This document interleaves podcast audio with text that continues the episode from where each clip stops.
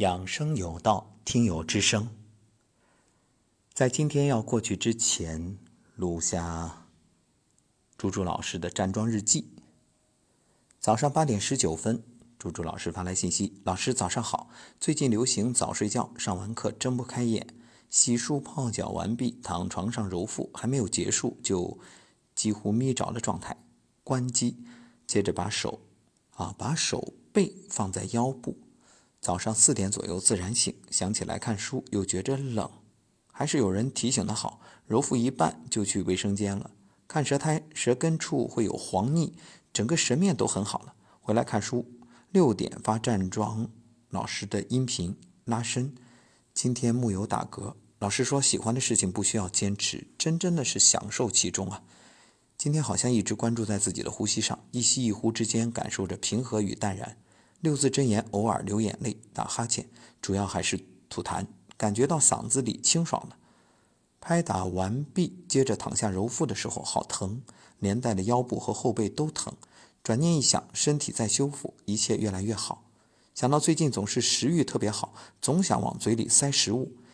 今早看书看到《德兰修女传》当中，特瑞莎修女讲到，饥饿并不单指食物，而是对爱的渴求。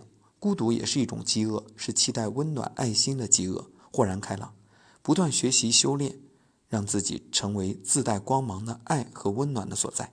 感谢老师，有您真好，好心情。你看，一切都会越来越好。当初那么猛烈的打嗝，现在已经不打了。所以各位，如果你也正在处于站桩打嗝的状态，别着急，这嗝总有打完的时候。就是身体的浊气、浊液、浊物，它总有排干净的时候。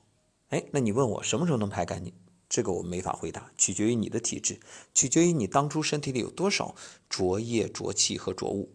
还有就是，你不能一边往外排着，一边在吸收着。所以这要求我们什么呢？一个是通过站桩来调，还有一个你得清。所谓的清啊，那就是别再往身体里增加多余的物质。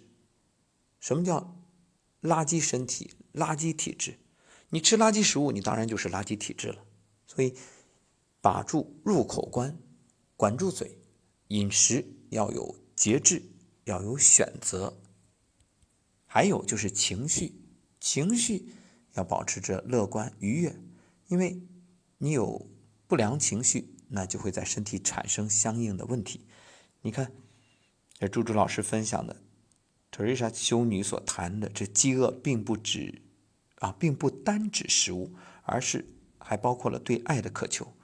所以，如果你童年有爱的匮乏，作为父母没有给你足够的安全感，那你可能就会有这种内在的情绪饥饿，可能就会有一些索取啊、讨好啊、取悦呀，啊或者害怕、恐惧啊，然后在身体就会有相应的问题出现啊。所以也提醒到各位，以身为父母的，尤其是年轻父母的各位听友，那大家对孩子也一定有爱，你就要表达出来。包括夫妻之间，给孩子最好的教育是什么？就是爸爸爱妈妈，妈妈也爱爸爸，这样孩子就会感觉到满足、喜悦、幸福。生活在这样的家庭里，他就健康。心理健康，身体也健康。